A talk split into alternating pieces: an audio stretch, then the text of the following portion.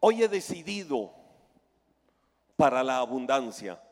Di conmigo, hoy he decidido para la abundancia.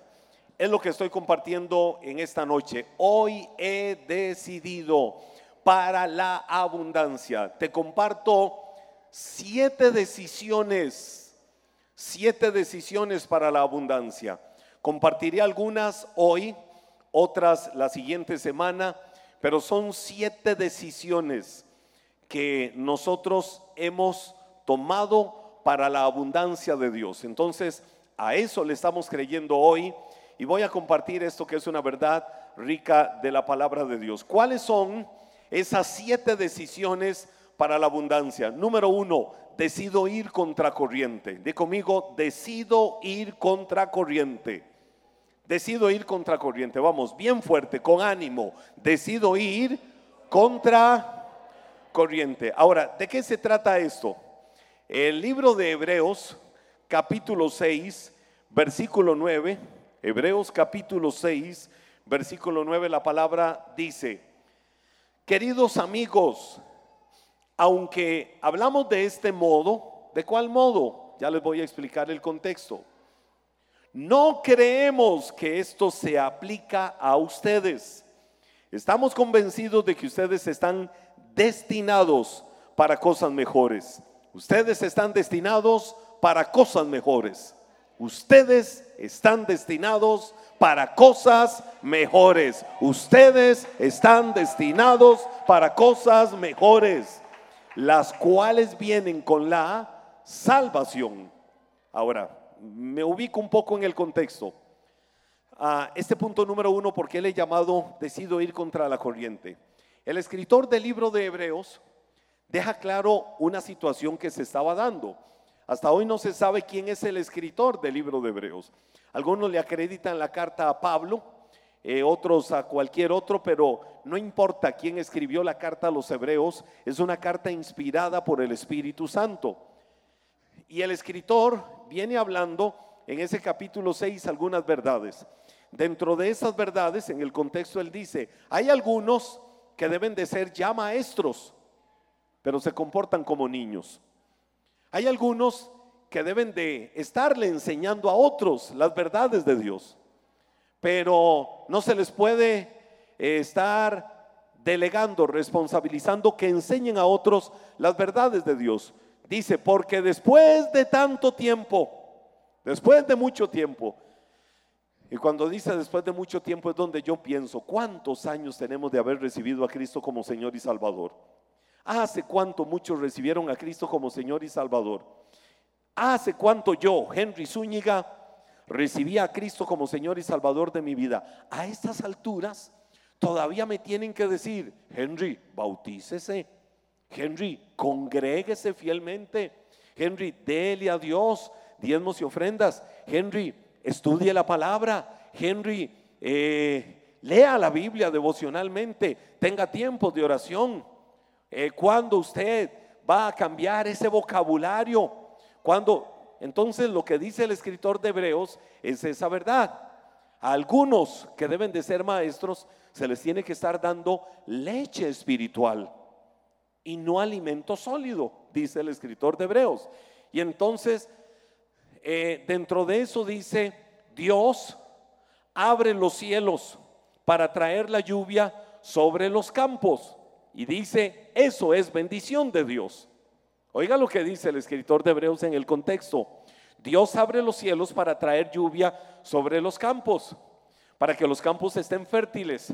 Lo que pasa es que esos campos listos para la agricultura, Dios se encarga de la parte de él, que es traer la lluvia para bendición. Eh, esos campos reciben eso de parte de Dios. Dice, pero hay otros campos que están llenos de espinos y están llenos de hierba mala. Y entonces viene el agricultor y maldice aquel campo y lo quema porque la tierra está dura, seca y árida. No es una tierra fructífera. Entonces dice, le prende fuego. Ustedes luego lo ven en casa, el contexto de Hebreos capítulo 6. Dice, entonces esa tierra no es fructífera, esa tierra no es fértil. Y lo que él dice es, precisamente que muchos han disfrutado las mieles de la salvación, las mieles de la vida eterna. Algunos han disfrutado, algunos han conocido, algunos saben, algunos entienden, algunos conocen lo que es caminar con Dios, pero a estas alturas no quieren tener una transformación en sus vidas. A estas alturas no quieren experimentar un cambio que les lleve a otro nivel, que dejen de ser los mismos niños de siempre. Por eso viene ahora en el verso 9 y dice, queridos amigos, aunque hablamos de este modo, no creemos que esto se aplica a ustedes. ¿Qué es lo que no creemos que se aplica a ustedes? Lo que les acabo de decir. Pero ahora, a ver, lo que les acabo de decir, cuando yo lo uno con esto, yo quiero que alguien lo capte en su espíritu. Todo esto de los niños espirituales, que son una tierra seca, que son una tierra árida, que por más que Dios haga llover la lluvia del cielo para darle bendición, la tierra está llena de espinos, está llena de hierba mala, porque la tierra no quiere estar preparada para ser fértil. Así hay muchas personas. Pero viene ahora la palabra y dice, no creemos que esto se aplica a ustedes. No sé si alguien ya lo captó en el espíritu. No creemos que eso se aplica a ustedes. Esto no es para ustedes. Bueno, yo creo que sí, porque muchos se han, la mayoría se han quedado callados. ¿Qué es lo que no se aplica a ustedes? Que ustedes sí son gente que está puesta en la brecha y dice, yo voy para cosas grandes, yo voy para lo mejor, mi vida es para adoración a Dios, yo soy una tierra fértil, yo soy una tierra fructífera, yo soy una tierra donde Dios hace llover la lluvia del cielo y esta tierra es productiva, esta tierra es de bendición, yo no soy una tierra seca, yo no soy una tierra árida, yo voy contra la corriente de muchos creyentes que se han amoldado a las costumbres de este mundo y no van como tienen que ir en su vida y relación con Dios. Por eso dice, no creemos que esto se aplica a ustedes. Y yo lo aplico hoy a la iglesia. Iglesia, les estoy contando de que hay niños espirituales que deben de ser ya maestros, que deben de estar enseñando a otros. Hay muchos a los que hay que decirles, congréguese fielmente, honre a Dios fielmente, crezca espiritualmente, deje de ser tan emocional de que si un día lo saludaron está victorioso y un día no lo saludaron está derrotado. No, no, no, no, no, no, no. Sea un creyente victorioso, no un niño espiritual.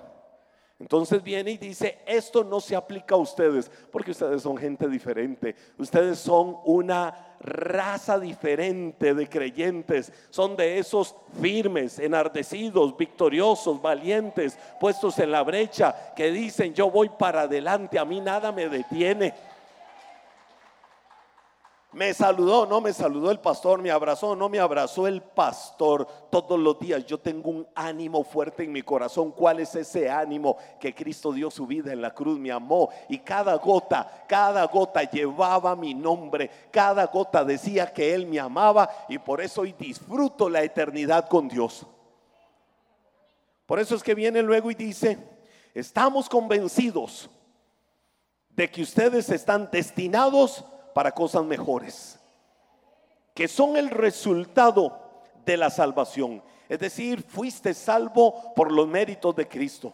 Y si fuiste salvo por los méritos de Cristo, tienes un solo destino, crecer. Tienes un solo destino, avanzar. Tienes un solo destino, ir de gloria en gloria, de victoria en victoria, honrando cada día a Dios, disfrutando las mieles, la gracia, el favor, la misericordia y el poder de Dios. Tienes un solo destino, no hay un solo día de tu vida en la que no testifiques las maravillas del Señor. Todos los días es un milagro. Y aunque el mundo se queje, aunque el mundo maldiga y pase lo que pase, yo voy contra la corriente, aún de muchos creyentes almáticos. Yo no soy un creyente almático, no soy un creyente emocional. Yo voy contra la corriente de los creyentes modernos, que muchos son creyentes de cristal.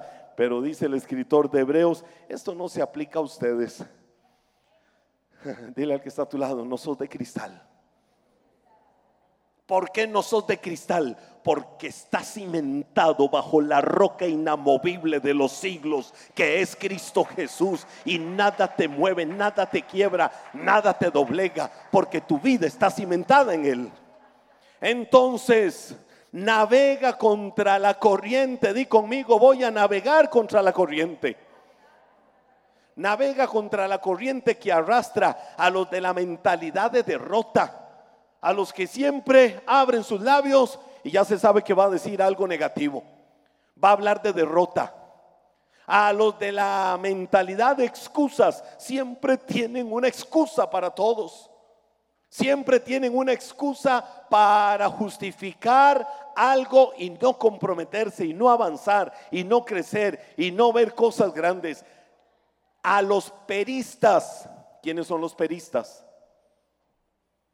Los que siempre tienen un pero para todo. Vamos a ser creyentes decididos hoy a una vida de abundancia. Y la vida de abundancia, no estoy hablando circunscrito a lo material, estoy hablando de manera integral. La vida de abundancia la gestamos no siendo peristas. Di conmigo, me sacudo. No soy un perista.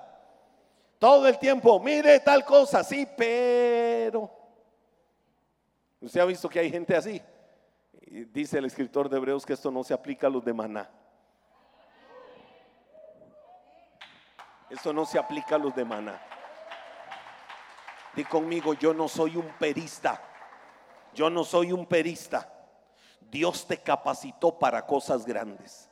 Entonces navega contra la corriente y avanza a la abundancia de Dios en todo en tu vida porque está cimentado en Cristo Jesús. Número dos, el primero es entonces decido ir contra la corriente. Número dos, decido ver el territorio de mi vida fértil. Decido ver el territorio de mi vida fértil. ¿Cómo es esto? En el libro de números, capítulo 13, versos del 17 al 20. Oiga lo que pasó. Es una historia muy conocida, pero oiga lo que pasó. Empezamos con el verso 17. Moisés envió a los hombres, estaban en el desierto y a punto de entrar a la tierra prometida. Pero entonces sucede algo. Hay estrategia. Hay una estrategia. Oigan, vamos a entrar a la tierra, pero no vamos a entrar a la tierra a lo loco. Vamos a tener abundancia de Dios. Solo imagínate algo. Estás en la peor necesidad Estás cruzando desiertos. Antes de seguir con lo que dice el versículo. Estás cruzando desiertos. Estás pasando tiempos difíciles. Estás pasando tiempos de verdad de crisis.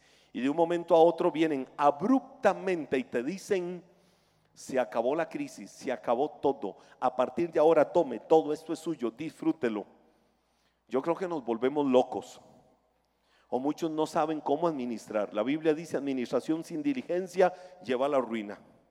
Entonces hay que saber cómo administrar lo que Dios quiere darnos. Y entonces, para entrar a la tierra prometida, primero hay que indagar, hay que conocer el contexto, el entorno. Hay que saber eh, cómo entrar. No se puede entrar a lo loco. Decirle a todos los que habitan, hey, hola, aquí estamos. Vamos a ser los nuevos habitantes de esta tierra. Así es que vayan saliendo de aquí, porque ahora esto es nuestro. Ellos no iban a llegar así. Yo no sé cuántos de ustedes admitirían que alguien llegue a sus casas y les diga, mire, le toque la puerta, este, doña señora, es que Dios me habló y Dios me dijo que esta casa en la que usted vive ahora va a ser mía. ¿Se puede ir ya? Ellos no lo iban a entender. O como aquel pastor que un día visita un país y llega a aquel país y entonces llega una persona, lo recoge el protocolo de que alguien del ministerio que lo invita va y lo recoge al aeropuerto y pastor, bienvenido, soy fulano de tal, estamos para servirle. Será un tiempo hermoso, glorioso de Dios para que disfrutemos todo lo que el Espíritu Santo va a traer, una ola de avivamiento a través suyo y tenemos una expectativa grande. Vamos, eh, yo vengo con mi vehículo eh, para llevarlo a usted a donde lo vamos a hospedar. Entonces toma la maleta del pastor, la lleva al vehículo, el pastor ve el vehículo y le dice, qué lindo vehículo. Qué bueno como Dios te ha bendecido, hermano. Sí, Dios ha sido bueno. Y van en el camino. Y el que lo recogió lo veía. Avanzaban y lo seguía viendo. Y lo seguía viendo. Y le dice el pastor, hermano, ¿sucede algo? Sí, pastor. Es que desde que a usted yo lo vi, Dios me habló algo. Y Dios me dijo que ese blazer que usted andaba era para mí. Dios me habló y me dijo que eso era mío. De verdad, wow. No, hermano, tremendo. Yo se lo siembro. Si Dios se lo habló, yo se lo siembro. Yo no tengo ningún problema. Si alguien me dice que Dios le habló y le dijo que este blazer es suyo, yo se lo doy. Ah, eso lo estoy diciendo yo hoy, en esta noche. Pero al ratito le dice el pastor, hermano, tengo que abrirle mi corazón y decirle algo. Sí, viera que desde que me monté Dios me habló. Y Dios me dijo que este carro era mío.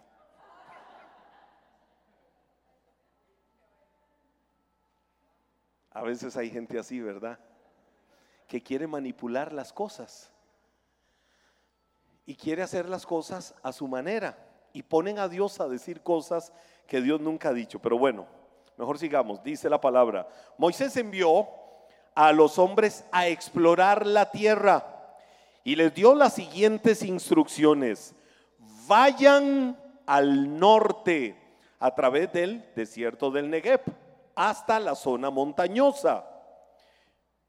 Fíjense cómo es la tierra y averigüen si sus habitantes son fuertes o débiles, pocos o muchos. Observen cómo es la tierra en la que habitan. Está hablando de la tierra de Israel. Ellos no la conocían pero era la tierra prometida que Dios les había dicho que les daría. ¿Es buena o mala?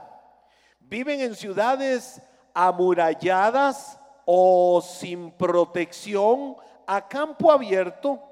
¿El terreno es fértil o estéril? ¿Abundan los árboles?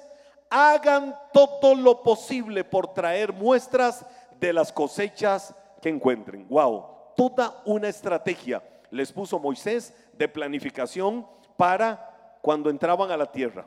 Y entonces ellos tenían que llevar bien claro todas las directrices que Moisés les había dicho. Ahora, te voy a decir algo. A este segundo punto le estoy llamando, decido ver el territorio de mi vida fértil. Pero estamos hablando de decisiones, di conmigo decisiones, porque quiero que recibas en tu espíritu de verdad la palabra que estoy trayendo.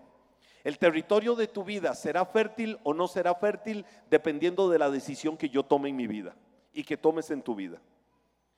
Aquí viene Moisés y le da la instrucción, pero te digo algo, antes de entrar a conquistar la tierra que Dios te da, iglesia maná, antes de entrar a conquistar la tierra que Dios te da en heredad o la tierra que Dios te da como promesa, conquista primero la tierra de tus actitudes. Tienes que conquistar primero la tierra de tus actitudes antes de entrar a conquistar la tierra que Dios te quiere dar. La victoria más que nosotros podemos tener es la victoria sobre nosotros mismos. Antes de conquistar cualquier otra cosa, primero tenemos que conquistarnos a nosotros mismos y tenemos que conquistar las actitudes negativas que son las que muchas veces nos detienen. ¿Por qué te digo esto? Porque Dios ya había hecho una promesa. Y la promesa es, la tierra a la que ustedes entrarán es una tierra que fluye leche y miel. Ahora, ¿cómo era la tierra? Desde la mirada de Dios, ¿cómo era la tierra? Era una tierra fértil. ¿Cómo era la tierra? Una tierra próspera. ¿Cómo era la tierra? Una tierra bendecida. Dentro de esa tierra habían desiertos, sí, habían desiertos. Pero hoy yo puedo testificarles, puedo contarles algo. Israel, hablando de esta tierra de la que está eh, hablando este pasaje hace miles de años, hoy en día Israel es el modelo mundial número uno de cómo la tierra seca y árida, de cómo los desiertos se pueden convertir en tierras fértiles. de cómo aquello que parece que no tiene vida puede venir a traer una producción impresionante.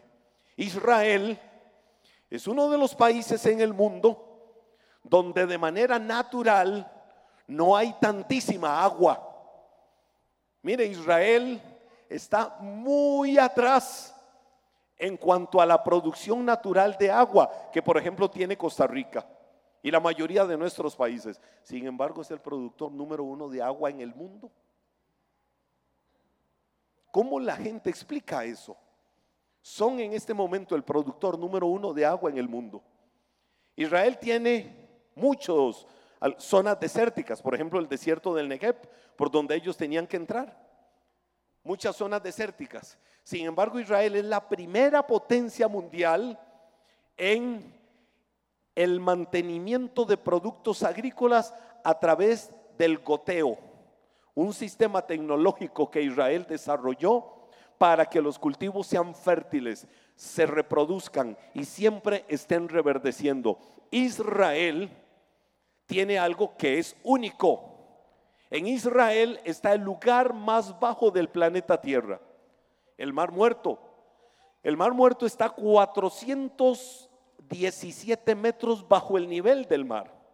Para que lo veamos, el mar Mediterráneo, que está hacia el occidente de Israel, el mar muerto o la región del mar muerto está 400 metros más abajo de lo que es el mar Mediterráneo. Sin embargo, en el mar muerto, donde se dice que no hay vida de nada, tienen cualquier cantidad de producción hermosa, agrícola, impresionante. ¿Cómo lo han logrado? Hubo una palabra que salió de la boca de Dios. Hubo una palabra que la creyeron y cualquier desierto lo convirtieron en una tierra fértil. ¿Para dónde voy con esto? Vuelvo a lo mismo. Y te repito lo que dije hace un momento. Antes de conquistar la tierra que Dios te da, que tienes por delante, lo primero que tienes que hacer, porque la tierra Dios te la prometió y Dios te dijo cómo era la tierra. Moisés fue muy bandido. Vayan, vean la tierra, si es productiva, si no es productiva, si es fértil, si es infértil. Moisés sabía, porque Dios había dicho que era una tierra de bendición. Así vieran desiertos, sobre ese desierto iba a florecer vida. Así vieran las cosas con sus ojos naturales muy, muy malas. Dios había prometido que había bendición sobre esa tierra y la prosperidad de Dios vendría sobre esa tierra. Entonces, vuelvo al mismo punto. Antes de entrar a conquistar la tierra que está delante de tus ojos, tienes que conquistar la tierra de tus actitudes. Y la tierra de tus actitudes es la tierra de tu corazón. Entonces, vengo a la pregunta, ¿por qué esa primera generación de los del pueblo de Israel. ¿Por qué esa primera generación fracasó?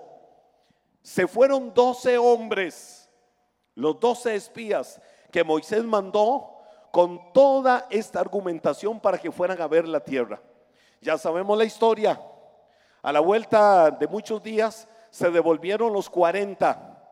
Y cuando se devolvieron los 40, llegaron con la primera evidencia que Moisés había dicho.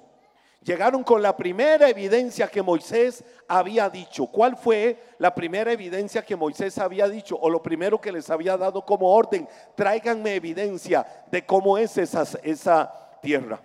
Las actitudes predispuestas que tenían esos hombres para ver lo malo y lo negativo de la vida fue lo que hizo que trajeran un reporte no desde la mirada de Dios, sino un reporte desde la mirada de tus ojos. Tienes que aprender a ver la vida, no desde tus ojos. Aprende a ver la vida desde los ojos de Dios, porque Dios no ve lo que el hombre ve. El hombre ve lo que tiene delante de sus ojos. El hombre ve la apariencia, pero Dios siempre ve más allá. Dios siempre ve donde hace florecer su gloria. Así delante de los ojos del hombre y del mundo no haya nada y lo único que haya es muerte. Si hay muerte, pues Dios lo resucita. Pero Dios siempre ve las cosas diferentes como el hombre las ve.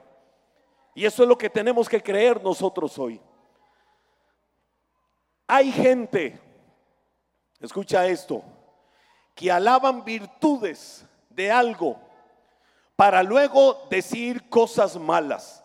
Hay gente que alaban virtudes para luego decir cosas malas. Un ejemplo, Números capítulo 13, verso 26. Dice la palabra, les mostraron, les mostraron los frutos que tomaron de la tierra. Les mostraron los frutos que tomaron de la tierra. ¿Por qué les comparto este pasaje? Porque esos hombres cuando regresaron venían diez predispuestos a lo malo. Venían dos predispuestos a lo bueno. Y todos iban cargando los frutos de la tierra, esos racimos de uvas, esos impresionantes racimos de dátiles y muchos productos que los que estaban en el desierto esperándolos, cuando los vieron dijeron, wow, no conocíamos eso, nunca habíamos visto frutos tan hermosos. Y luego el sabor de las uvas y luego el sabor de los dátiles, no lo conocían. Ellos se impresionaron. ¿Por qué te digo que hay gente que alaba virtudes para luego decir cosas malas? Hay gente que, por ejemplo, viene y dice, ah, Fabio, ponte de pie. Ah, Fabio, sí, claro, claro, Luis, yo lo conozco. Sí, sí, Luis, ponte de pie. Claro, yo conozco a Fabio. Es un tipazo, es buena gente. Vieras qué lindo canta, el ministro alabanza en Maná. Pero te voy a contar algunas cosas de Fabio. Mira, Fabio sí tiene un problema. Y Luis, aquí en secreto, sin micrófono y sin nada, te voy a decir cuáles son los problemas de Fabio. Número uno.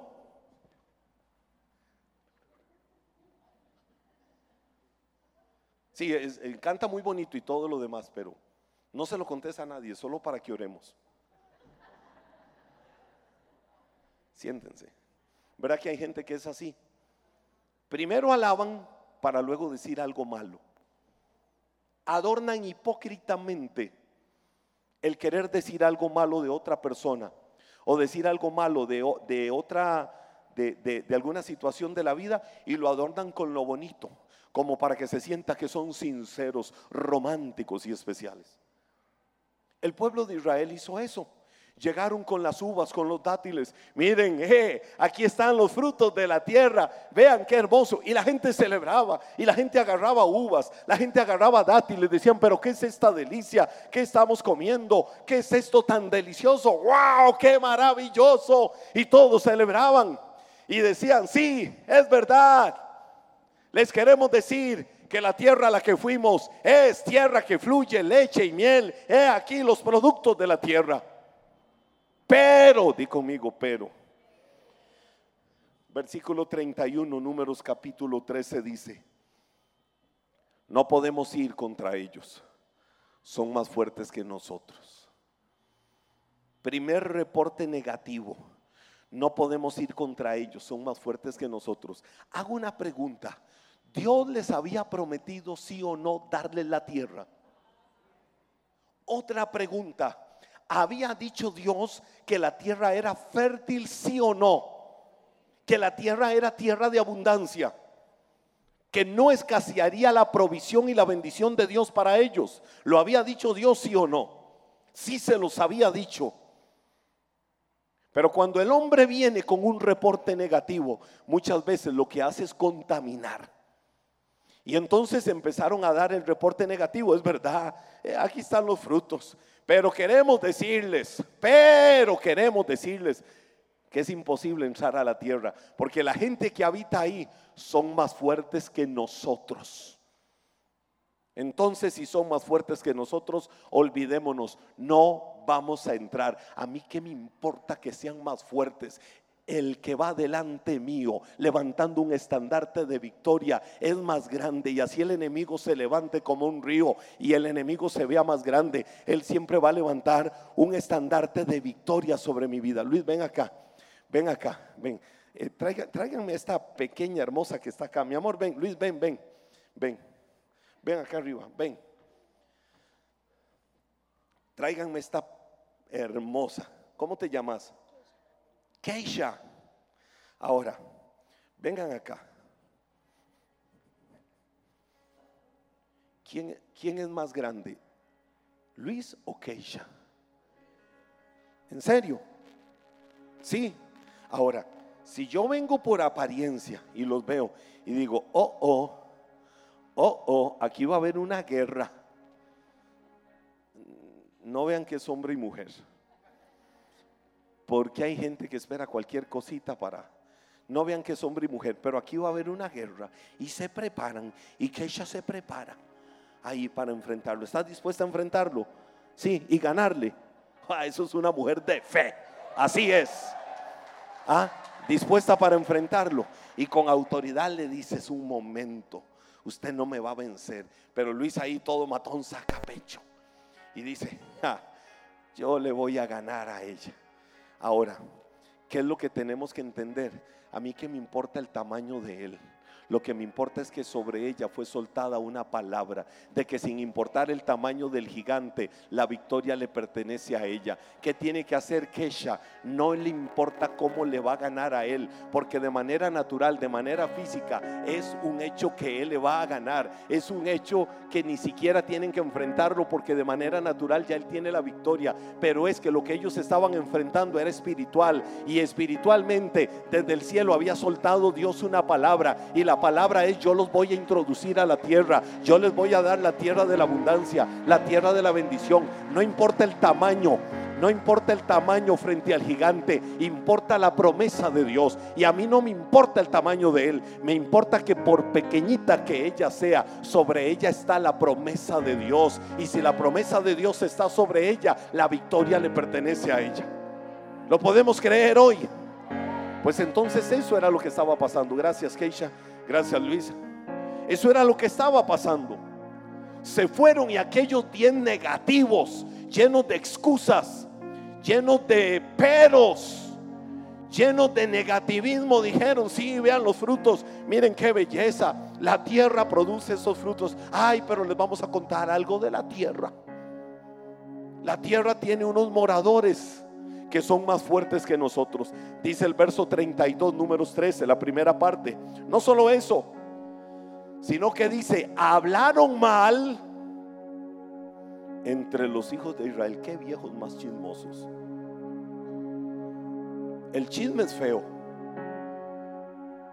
Digo esto con mucho respeto. El chisme es feo. Aquí viene lo que digo con mucho respeto. Qué feo es dos mujeres chismosas. Pero qué horrible, qué espantoso, qué de pesadilla y qué de lo peor y nefasto que pueda haber son dos hombres chismosos, viejos de patio.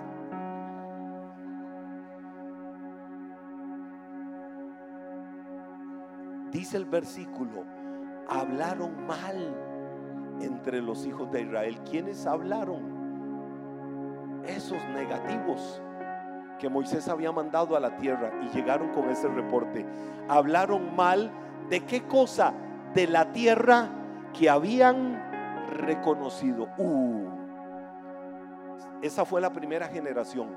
A partir de ahí se quedaron dándole vuelta al desierto hasta cumplir 40 años. ¿Por qué se quedaron dándole vuelta al desierto? Porque nunca vieron una tierra hermosa desde la mirada de Dios. Vieron una tierra cargada de enemigos desde la mirada de su corazón. Entonces chismearon, criticaron, murmuraron, todo lo veían malo, les vino el miedo. Claro, una persona cuando ve las cosas desde la mirada suya empieza a volverse negativa empieza a ver todo lo malo, entonces no se vuelve un pensador de posibilidades y de opciones y de respuestas, sino que se bloquea viendo siempre lo malo y dice no hay posibilidad, no hay salida, no hay respuesta. ¿Por qué? Porque todo lo está viendo malo, todo lo está viendo negativo y se vuelven chismosos como pasó entre ellos. ¿Y qué fue lo que sucedió? Maldijeron la tierra para ellos la tierra en sí misma no. Maldijeron la tierra para ellos. Porque luego dice la Biblia, hablaron mal de la tierra que fueron a ver. Te voy a decir algo. A partir de hoy corta, corta toda palabra maldiciente sobre la tierra de tu vida. A partir de hoy, corta toda palabra maldiciente sobre la tierra de tus hijos a partir de hoy, corta toda palabra maldiciente sobre la tierra de tu hogar, sobre la tierra de tu casa y empieza a hablar bendición donde estás viendo una tierra seca y árida y empieza a hablar espíritu de vida donde estás viendo las cosas malas. Empieza a hablar que viene la abundancia de Dios y viene la visitación de Dios sobre la tierra de tu vida. Deja de estar hablando mal de la tierra de tus finanzas. Deja de estar hablando mal de la tierra de tu cuerpo. Y empieza a hablar bendición, empieza a hablar vida, empieza a hablar el pan, el plan, el plan y el propósito de Dios para tu vida. No maldigas la tierra, di conmigo, no maldeciré la tierra.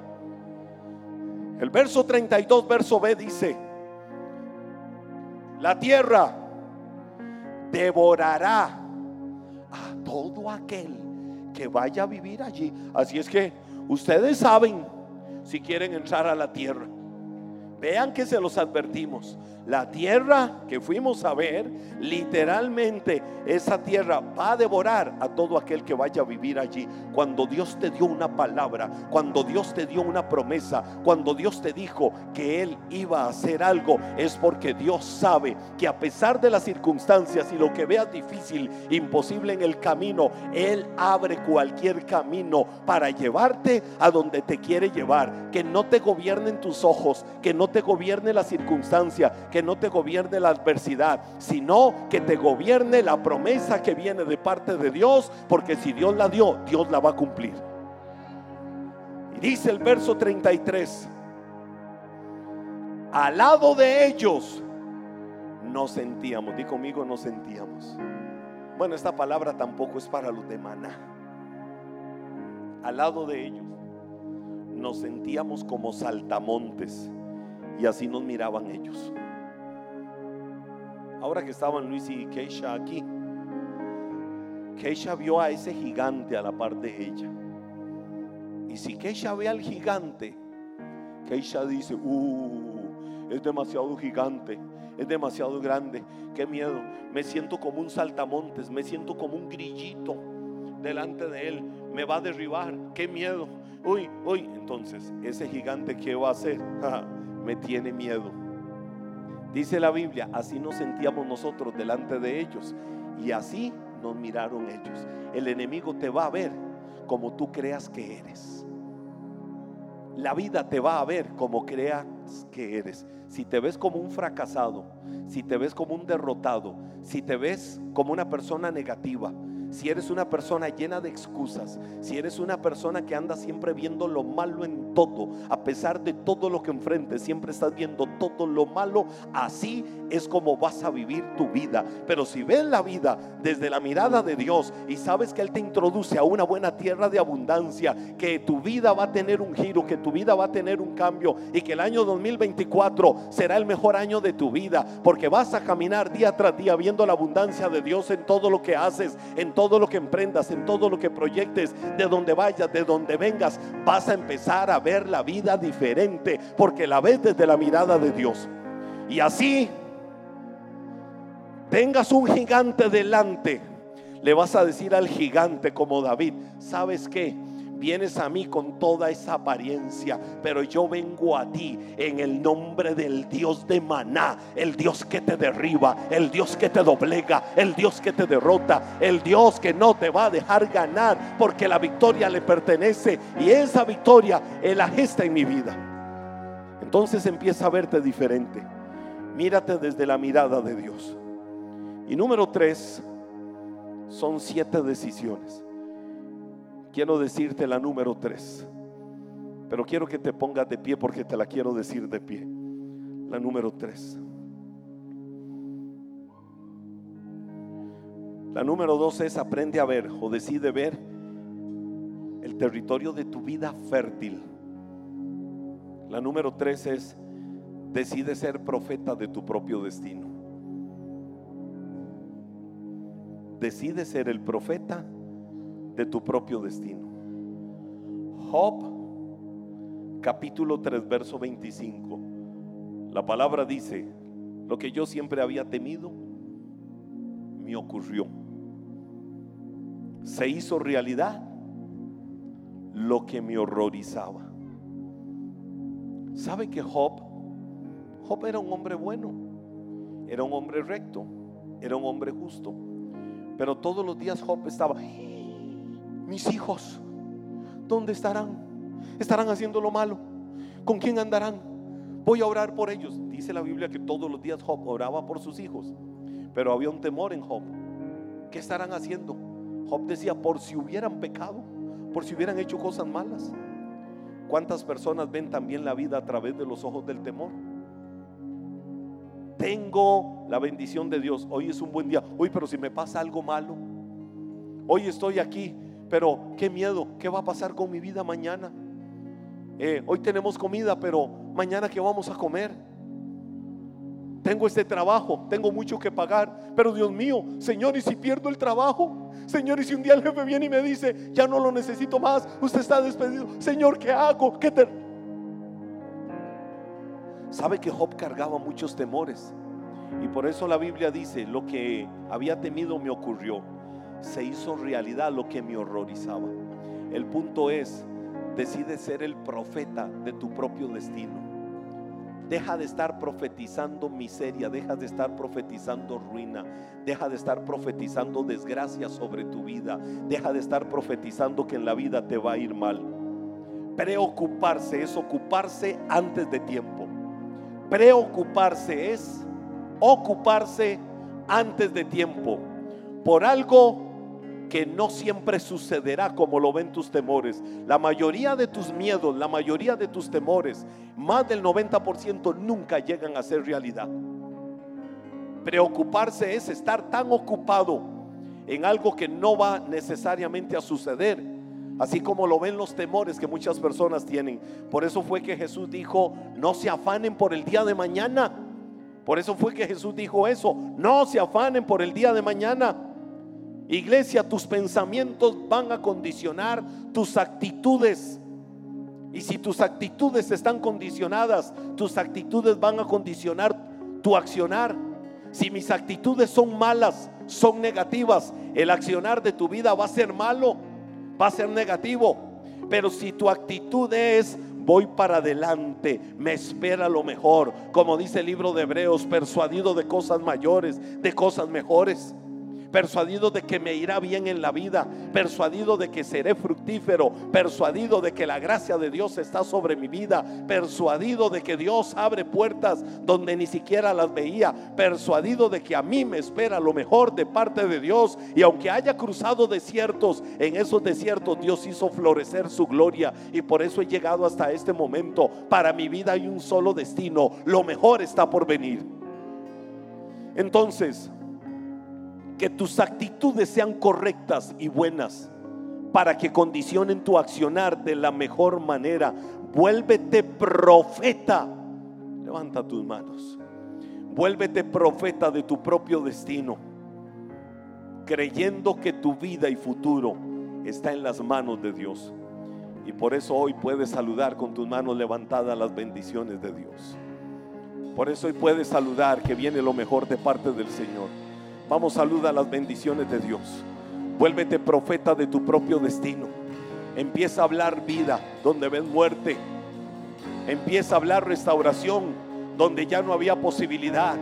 Empieza a hablar sanidad, ya sea física, emocional, espiritual, familiar, donde solo estás viendo ruina, desgracia. Deja de quejarte, deja de lamentarte, deja de estar hablando mal de lo que de lo que vives, deja de estar hablando mal de tu entorno, deja de estar hablando mal de otros y empieza a hablar vida, empieza a hablar bendición, empieza a hablar sanidad, empieza a hablar restauración, empieza a hablar el lenguaje de Dios para tu vida. En el nombre de Jesús, vuélvete profeta de la bendición. Deja de estar hablando mal de tu trabajo. Deja de estar hablando crisis y empieza a hablar vida y actúa para que haya vida alrededor tuyo. En el nombre de Jesús. Empieza a hablar vida en el nombre de Jesús. Ay, esto está empezando. Porque qué decisiones serán la cuarta, la quinta, la sexta y la séptima. Pero mientras tanto con estas tres, decide hoy Iglesia decide hoy navegar contra la corriente de los negativos, de los derrotistas. Decide hoy también ver el territorio de tu vida fértil. Habla vida sobre la tierra de tu vida. Habla vida sobre tus finanzas. Habla vida sobre tu salud. Habla vida sobre tu trabajo. Habla vida a tus hijos. Habla vida a tu matrimonio. Habla vida a tus padres. Habla vida a todo en el nombre de Jesús.